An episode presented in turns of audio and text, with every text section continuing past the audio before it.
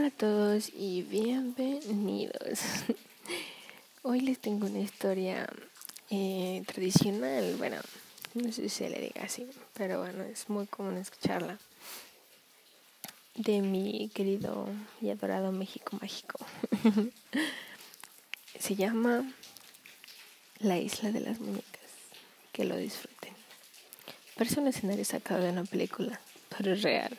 Existe una isla ubicada en el centro sur de la Ciudad de México, en la que reinan miles de muñecas antiguas abandonadas a modo de ofrenda. Algunas de sus cabezas se exhiben clavadas en estacas mientras otras permanecen colgadas en los árboles. La historia se remonta a 1950, cuando el propietario del terreno, Julián Santana, empezó a colgar muñecas como protección contra los malos espíritus.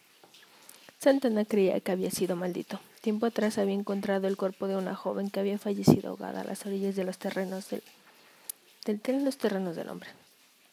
Empezó a convertirse en protagonista de episodios paranormales.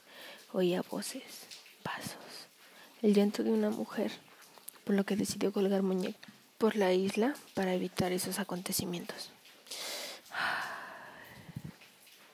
Más bien, para ahuyentar el alma de la chica. Su obsesión llegó hasta tal punto que pasaba las horas buscando muñecas en la basura y en los canales de Cuemanco.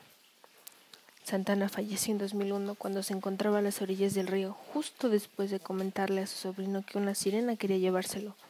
Ahora, el canal se ha convertido en un sitio turístico y las autoridades de la región se plantean crear un museo para conservar a las muñecas, mientras la historia se va a seguir pasando de boca en boca. Que tengan bonita noche. Espero que les haya gustado. espero que se la estén pasando súper bien en esta cuarentena. Les, les deseo lo mejor y sobre todo, buenas noches.